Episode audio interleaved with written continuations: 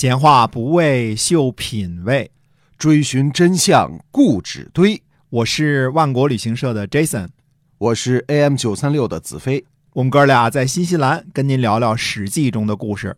各位听友，大家好，欢迎收听《史记》中的故事，是由新西兰万国旅行社的 Jason 为您讲的。那么我们再跟您聊聊我们万国到家的事儿啊。嗯，是我们先说呢，新西兰的海鲜当中有几种是特别出色的哈。对，除了说我们说龙虾，这大家都知道啊，就是中国买的很多澳龙，实际上都是新龙啊。这个之外呢，还有一种叫黑金鲍黑金鲍，对，啊，这个黑金鲍呢是新西兰的特产，别处没有的嗯，啊。它整个颜色呢都是特别黑、特别黑的，对。黑炭一样的哎。啊。但是它的壳呢，呃，如果打磨之后呢，有五彩的花纹，特别漂亮啊，非常漂亮。嗯，哎哎，在这个旅游旅游纪念品店，很多嗯。卖的都是打磨的这个，你也可以试着自个儿打磨一下啊。哎，把它做成装饰品哎啊，，嗯，很大的几百克的黑金包，对，然后网上现在做吃的方式也多啊，嗯。这是一种呃非常新西兰的特色的嗯。啊、新西兰本地毛利语呢叫 pawa 啊，有专门有这么一个毛利的名词。嗯，哎，这个东西呢，在凯库拉地震的时候，黑金鲍大鲍鱼被从海底下海床翻上来了。嗯，呃全世界传，我相信大家都看过这个视频啊，应该是啊，那个是传了数千万份的一个视频啊。嗯，嗯，新西兰也因为这事儿火了，因为潜水员又都给鲍鱼给抓起来放到底下，就放回去了啊，因为它捕捞是有配额的，嗯，不能够随便捕捞，要对看到它的可持续性。没错，哎在我们的万国到家可以购买到黑金鲍，啊在这个活的送到家哎啊，。特别好哈！微信里边您搜一下小程序“万国到家”，就可以看到里边我们所有的这个商品。哎，嗯可以微信支付，顺丰送货到家，嗯啊非常的方便。哎嗯，今儿还是接着讲《史记》中的故事。好，秦昭王听说范雎的仇人躲在平原君家里啊，为了范雎，一定要帮他报仇，因为范雎就这么点念想。啊，嗯，呃，要知道魏齐躲去平原君家里啊，其实是一个上上之选。当时天下强国就剩下秦国和赵国了，韩魏呢已经成了砧板上的鱼肉了。呃，那魏齐呢，如果继续留在魏国，肯定会招致秦国攻打。虽说魏齐是齐是魏国的贵族，但是魏王看在整天被攻打的份上，牺牲个把贵族，估计也是 可能性很大的啊。嗯，只不过呢，看来魏齐在平原君家里呢依然招摇，居然让秦国呢探听到了消息。如果他隐姓埋名的躲着，就像当初范雎那样，估计也不容易被发现吧？啊，那是啊，当时也没有摄像头，也没有身份证 啊，是吧？？嗯，没有支付宝，哪儿找去啊？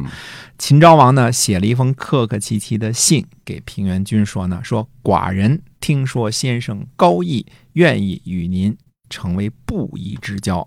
如果您有幸能来到我这里，寡人愿意与您一起喝十天酒。哦那这布衣之交是什么意思？就是说，像平民老百姓那样交个朋友，忘掉啊各自的身份地位。啊，所以虽说是这个像老百姓那样，但是他毕竟也不是老百姓，一个是秦王，一个是赵王的弟弟，贵族平原君。呃，但如果真的能够忘掉他们自己的这个原来的身份地位，喝上十天酒，那倒也是一件美事儿哈。是啊，啊，那平原君呢，畏惧秦国，这事儿呢没有不答应的道理。为了国家，必须得去嗯。况且平原君得到这个邀请呢，也还是蛮开心的。嗯毕竟是局长请处长，像科员那样喝个酒啊，啊，是吧？还是蛮有面子的吧？对很 很荣耀的，对吧？没听说秦王请过其他人谁去有这种待遇。嗯，对？吧？可能平原君真的是贤明远播，所以就这个觉得自己真是了不起了，对吧？啊，那么平原君呢，就真的去了咸阳，见了秦昭王。秦昭王也真的如约和平原君饮酒数日。嗯，哎，那秦昭王有没有提范雎提到魏齐的事儿啊？呃，这正题儿啊，早晚得说呀。嗯，秦昭王说啊，说昔日周文王得到吕尚，称呼他为太公；齐桓公得到管仲，任他做仲父。现在范雎先生也是寡人的叔父。嗯，嗯，看级别在这儿了，这是我叔叔啊。是，范先生的仇人住在您家里，希望您派人把他的头送来。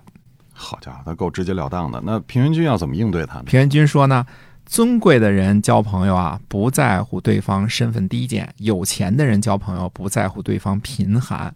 魏齐是我赵胜的朋友，在我家肯定不会交出来，嗯更何况根本没在我们家。啊嗯，这平原君还挺够意思，不在乎这个秦王的威胁，也不在意自个儿现在就在秦王的这个掌握之中哈。哎嗯，秦昭王呢就写信给赵王说，说大王的弟弟在秦国，范雎先生的仇人在平原君家里，希望大王迅速派人把魏齐的头送来，否则我要举兵伐赵，而且也不让大王的弟弟出函谷关。那赵王是怎么反应的呢？赵孝成王立马发兵把平原君家给包围了。啊，这赵王也不含糊，动作挺麻利的啊。哎，魏齐呢在夜里逃出来，去见了赵相于清。啊啊，于青是个新人物，是第一次在在里边出场哈。哎，只可惜呢，我们知道于青的事迹非常少，大约只有我们这几集节目当中讲的这些啊。呃，但是于青的学生叫荀卿，嗯，又称荀子，啊这有名哈。哎，大大的有名啊。嗯荀子有俩徒弟，一个叫韩非子，一个叫李斯，嗯，也是大大有名。大大的有名哎嗯。这时候呢，于清采度啊，这事儿啊，无法去游说赵王嗯，因为利益之下嘛，对吧对？嗯，谁不怕威胁啊？嗯，于是就把相印呢留下，嗯叫谢印啊，谢。和魏齐一起逃走了。这么看，这于青也是个好样的，官儿不当了，跟着魏齐一块儿逃了，他也是一讲义气的人哈。哎嗯哎，春秋时期的士人呢，虽说是啊，为了谋生啊，到处游说啊，整天这个巧嘴如簧的要游说啊，嗯但是风骨还是有的，而且有个性啊。嗯你发现我们之前讲的公孙衍也好啊，张仪也好，苏秦啊，都是有个性、有风骨的人。对，啊，这种风格是不是与春秋时期的这个贵族很像？还真是啊嗯。对，于青呢，与魏齐从小路逃跑，觉得急切间呢难以逃去其他的诸侯，还是选择逃跑去了大梁，想通过信陵君帮忙向南逃跑去楚国。信陵君听说后呢，害怕秦国呀、嗯犹豫不肯见，就说呢，自己跟自己嘟囔一句，说嗯于青何如人也？嗯这于青是谁呀、啊，想假装没听过，实际上他是在犹豫到底是见还是不见哈。哎，当时候侯嬴呢，正好在信陵君身边。侯嬴说呢：“人固不易知，知人亦未易也。”就是说呀，人是很难被了解的，知人可是不容易。这位于青啊，当初叫做什么呢？聂撅旦登，这什么意思呢？就是穿着草鞋，嗯、嗯戴着斗笠，啊，啊，他第一次见赵王的时候呢，就被赐给白璧一双，黄金百亿。第二次见赵王，拜他为上卿。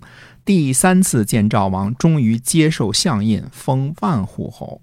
那个时候啊，天下人都争着要结识于清。那个魏齐穷困去投奔于清，于清不看重绝路的尊贵，谢相印，抛弃万户侯而走小道逃跑，因为解救世人的危困而投奔公子。公子说：“何如人？”侯嬴呢又重复了一句：“人固不易知，知人亦未易也。所以信陵君这点小把戏被侯嬴给无情的当面揭穿了哈”。哎，嗯那信陵君大为惭愧，马上驾车到郊外出营。但是魏齐听说了最初很难见到信陵君的事情，一生气拔剑自刎了。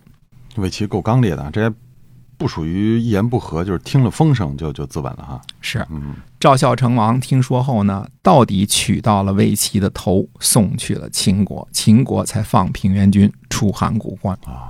最后还是这样哈啊。那么今天呢，我们这个史记中的故事呢，就跟大家讲到这儿了。希望大家呢能够持续关注我们的节目，然后呢也能关注一下我们的万国到家。